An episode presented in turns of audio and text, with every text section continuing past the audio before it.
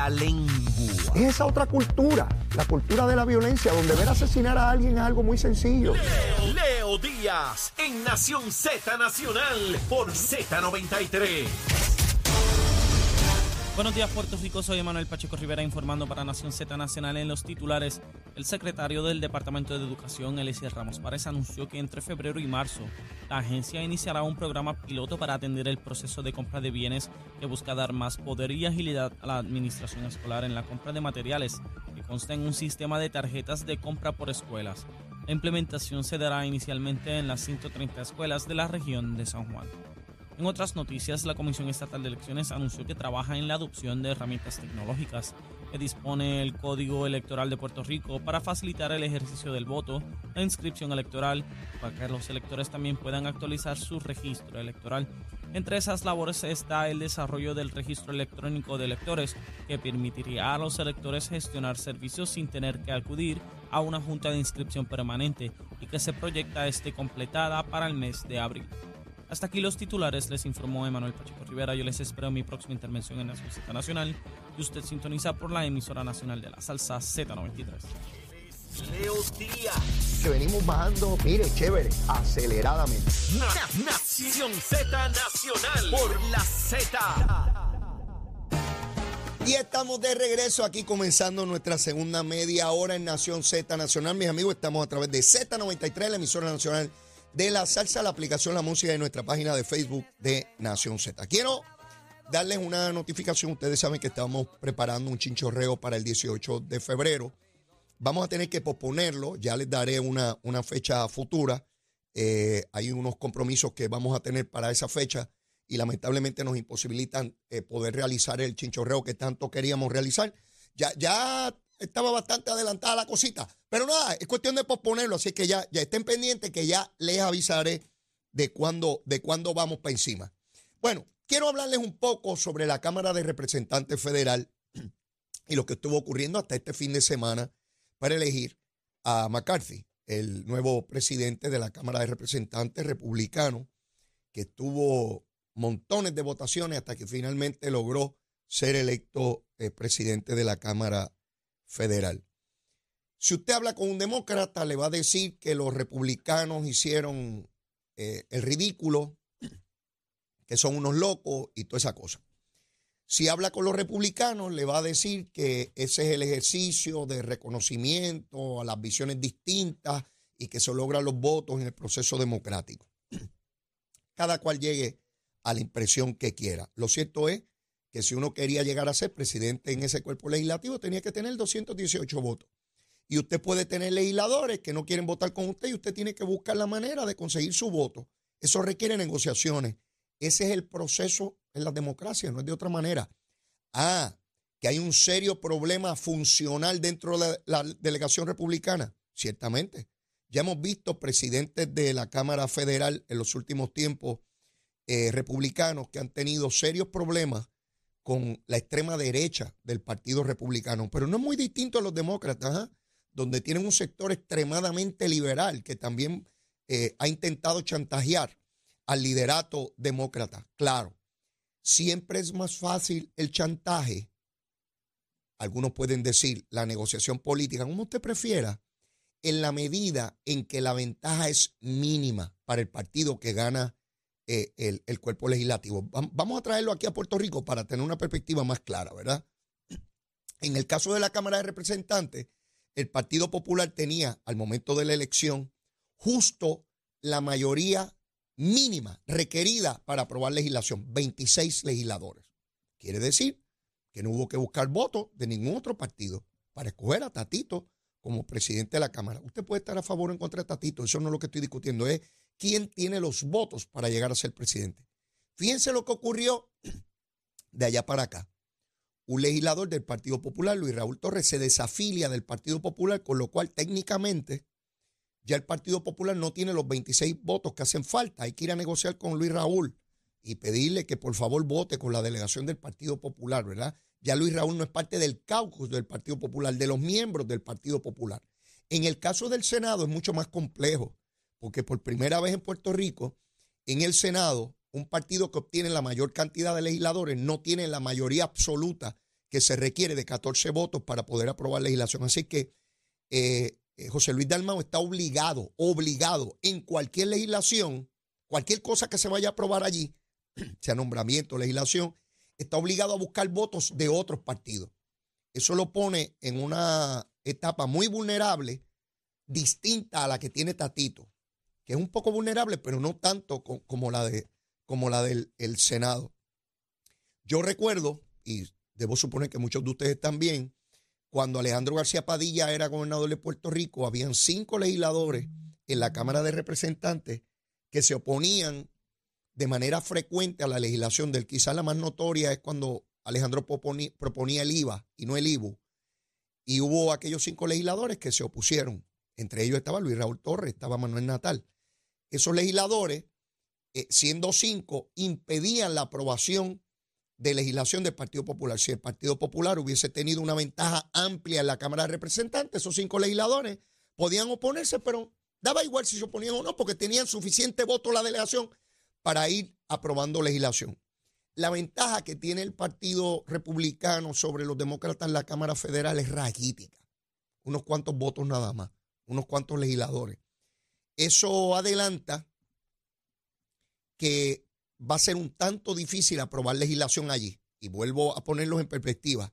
En el caso del Senado, eh, está Manchin, senador eh, de Kentucky, eh, que es de West Virginia, que es demócrata, pero le vota en contra de las iniciativas del presidente. Y tiene a Cinema, también de, de, de Texas, no, de Tucson, de Arizona, que también le vota en contra. Por tanto, aun cuando tienen la mitad, o tenían, porque ahora, ahora tienen un legislador más, eh, resulta que le hacía difícil aprobar legislación. Bueno, pues algo similar debe ocurrir ahora, aunque los republicanos tienen la mayoría en la Cámara, es una mayoría muy frágil de legisladores que van a estar todo el tiempo. ¿Saben por lo que no querían votar con, con, eh, McCarthy? porque entienden que no es lo suficientemente fuerte contra los demócratas.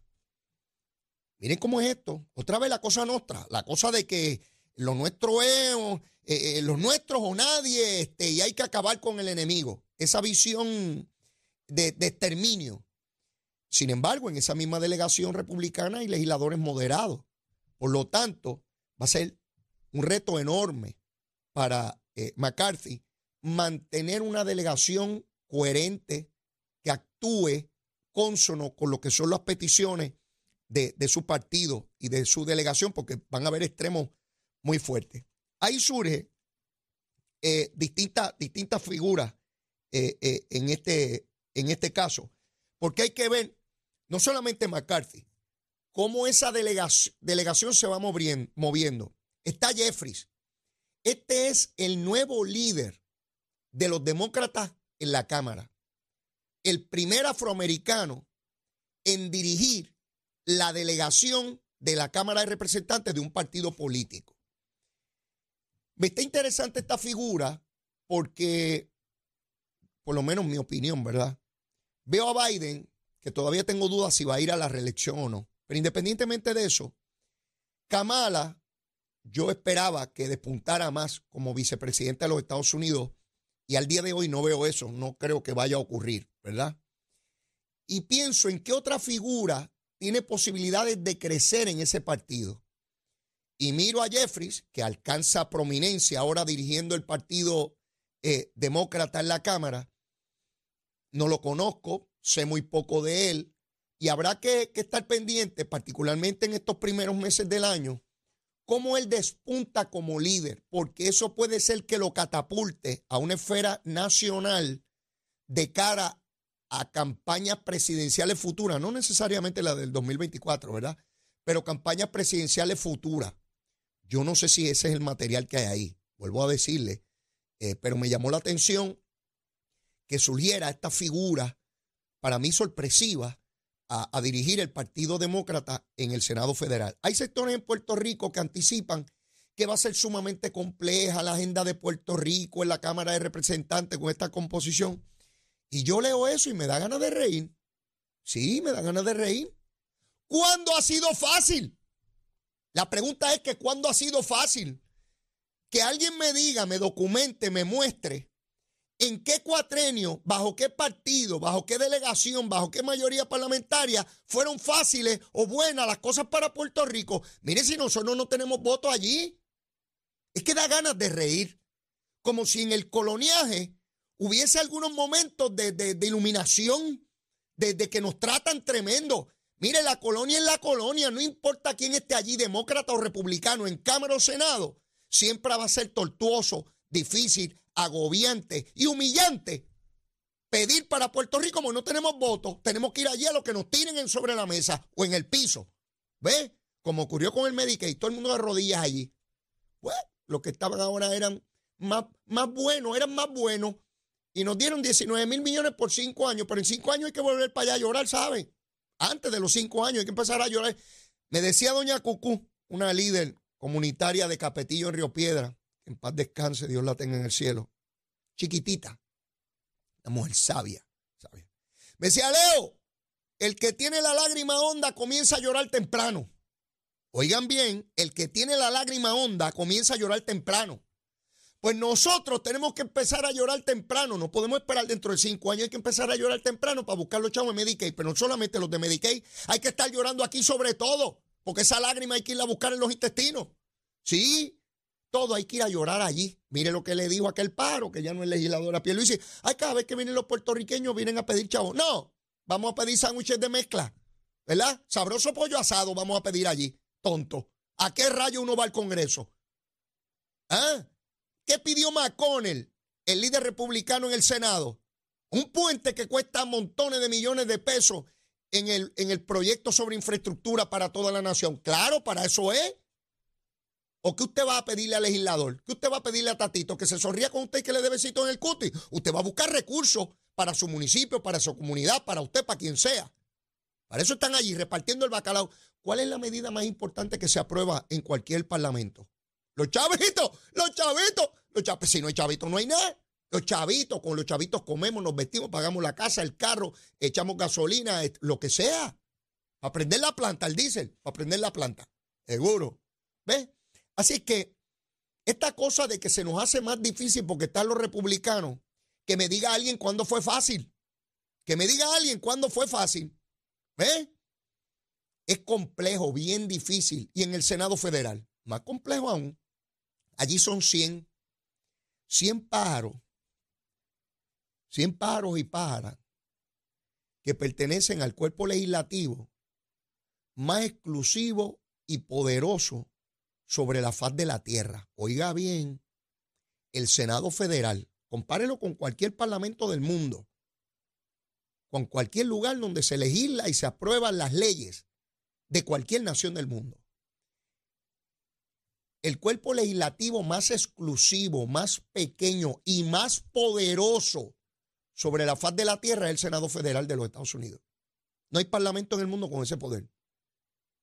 Económico, militar, de toda la cosa. Sí, porque eso es lo que aprueban los chavitos para las almas y toda la cosa. ¿Ves? Allí habrían dos boricuas y dos pájaros de aquí, dos pájaros, dos pájaros de aquí, de electos por aquí. ¿Verdad? Que van a estar allí en ese Senado federal. Pero todavía hay gente aquí en Puerto Rico del liderato político que dice que no, que como mejor estamos es como estamos aquí, llorando. El que tiene la lágrima donde empieza a llorar temprano. Con el machete nos la darán. ¡Ey! Pero dame los chavitos y la ciudadanía americana. Dame esa cosita acá. Así que ahí tenemos lo que tenemos que ir mirando a lo largo de este nuevo año y ver cuáles son las nuevas vertientes, cuáles pueden ser los nuevos acuerdos, cuáles son los nuevos arreglos para poder adelantar la agenda de Puerto Rico en Cámara y Senado Federal. Ahí está Jeffrey, ahí está eh, McCarthy, y ambos tendrán que ponerse de acuerdo cuando puedan de cómo mover esa agenda tan importante para Puerto Rico. Ayer llegó Anabel Belén Montes, yo no, no, recordaba a esta persona. Fue convicta hace eh, más de dos décadas. pertenecía a los cuerpos de seguridad de los Estados Unidos y se le procesó y ella admitió culpabilidad eh, por darle información al gobierno cubano en contra de los Estados Unidos. Cumplió 20 años de cárcel. Eh, ella a través de su abogado ha comunicado que no va a estar en ningún medio, que quiere tener su vida privada. Eh, todavía plantea que hay que eliminar el embargo, pues no es ningún bloqueo, es un embargo. y se reitera básicamente por sus expresiones de lo que hizo ya cumplió con la ley, ya cumplió con la ley, tiene perfecto derecho a, estar en la comunidad y seguir adelante en su vida, como, como tantos otros ciudadanos que en algún momento pues eh, eh, violan la ley. Lo interesante de este caso es, ¿qué ocurriría si en Cuba atrapan a alguien del gobierno cubano dándole información en los Estados Unidos? A mí, me gustaría ver el contraste, ¿verdad? Eh, pasaría 20 años de cárcel, pasaría más tiempo, eh, lo mandarían a matar, este, no sé, eh, pero me gustaría ver el, contraste. Otra vez, este discurso y este debate sobre eh, el embargo a, Cuba es un debate que, que, no acaba y básicamente no termina porque hay una comunidad cubana muy fuerte en la Florida que, que impide el que eso ocurra. Yo soy de la, de la opinión y sé que hay muchísimos estadistas que no opinan igual que yo, fantástico, los quiero, los amo, Nada personal, besitos en el cutis, pero yo creo que ese embarco es totalmente obsoleto. En la excusa que tiene el gobierno cubano para decir que los americanos son malísimos y dicen que Obama llegó allí y no se le cayó un canto. Yo creo que hay que ir trabajando con esas nuevas generaciones de cubanos eh, que, no estuvieron con Fidel, que son víctimas de lo que ha sido ese régimen terrible y, y, de empezar a abrir. Yo recuerdo el Papa Juan Pablo II que decía que Cuba se abra al mundo y el mundo se abra a Cuba. A mí aquellas palabras me impactaron enormemente y creo que hay que empezar a hablar. Los Estados Unidos habla con, lugares del mundo que realmente me, eh, eh, constituyen amenazas reales. Recuerdo a Donald Trump reunido con el pájaro ese de Corea del Norte. Se reúne con Corea del Norte que está mandando misiles y cosas todo el tiempo amenazando a sus vecinos, a Corea del Sur, a Japón y a cuanta nación hay cercana, circundante. Y fue allí y se reunió con él y le dio la mano. ¿Qué es más terrible? ¿Aquel gobierno que tiene armas tirándole a todo el mundo o el pueblo cubano que está allí, ese gobierno que, que, no tiene ni chavo? Esa gente está todos pelados allí con una excusa y un discurso obsoleto que no conduce a nada y mantiene a esa nación de 11 millones de habitantes en una situación terrible que no deberían estar ahí, que no deberían estar. Pero esa es mi opinión, ¿eh? No coja lucha conmigo. Yo sigo siendo el mismo nuevo, el mismo nene bueno de, de Zulmita, ¿sabes? No, no, no, no coja lucha. Si piensa distinto, pues fantástico, estipulamos eh, eh, la cosa. Dice eh, la legislatura y Dalmao, da expresiones hoy de su agenda. Tatito habla hasta de enmiendas constitucionales. Mire, para enmendar la constitución de Puerto Rico, este pueblo ha rechazado reiteradamente cualquier enmienda. Y ellos hablan de enmiendas constitucionales como si eso fuera enmendar la ley de tránsito, que donde dice 15 dólares en la multa la vamos a subir a 25. ¿Verdad? Uno tiende a pensar que ellos entienden eso creo yo. Y lo hacen por el juego político de decir que enmendar la constitución. no, no se pueden poner de acuerdo sobre enmiendas a la ley electoral, van a enmendar la constitución. No veo nada nuevo ahí, no veo eh, nada importante, quiero decir. Hablan de cosas menores.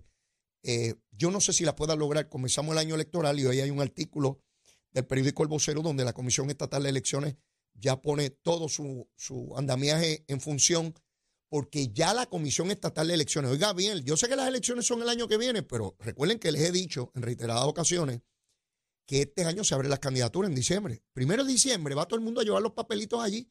Quiere decir que ya comienza un calendario electoral que no lo vemos en la calle, pero comienza la comisión a prepararse para esos eventos que tienen que ver con primaria, con elecciones generales. Y ahí los recursos son importantes. Ellos están apostando a la tecnología y yo creo que han hecho un trabajo enorme con los pocos recursos que tienen en esa dirección, van aliviando el camino, van flexibilizando tal como la nueva ley, electoral lo, lo provee, para que tengamos unos comicios electorales que no tengan los tropiezos que tuvieron la vez pasada, que fue básicamente las papeletas que no estaban listas cuando debieron haber estado listas y todas las personas que estaban allí debieron haberlo dicho. Así que fue negligencia de todos los que estaban allí. Lo lamento, el que se moleste, pues, qué, qué cosita tan terrible, ¿verdad? Este, pero están apostando a la tecnología y estoy confiado de que tenga eh, buen, buen camino ese proceso para este nuevo ciclo electoral. Tengo que ir a una pausa, pero ya está aquí, ya está aquí el licenciado Cristian Sobrino, que se cogió una sabática, estuvo dos semanas fuera. Esperemos a ver qué nos cuenta eh, de, de, los lugares fríos donde estuvo. Digo, creo yo que estuvo al norte, no al sur, pero ya él nos explicará. Así que, como siempre, él, ese será su primer cañaveral de año que tiene que quemar. Llévatela, chero. Sin pelos en la lengua. Es esa otra cultura, la cultura de la violencia.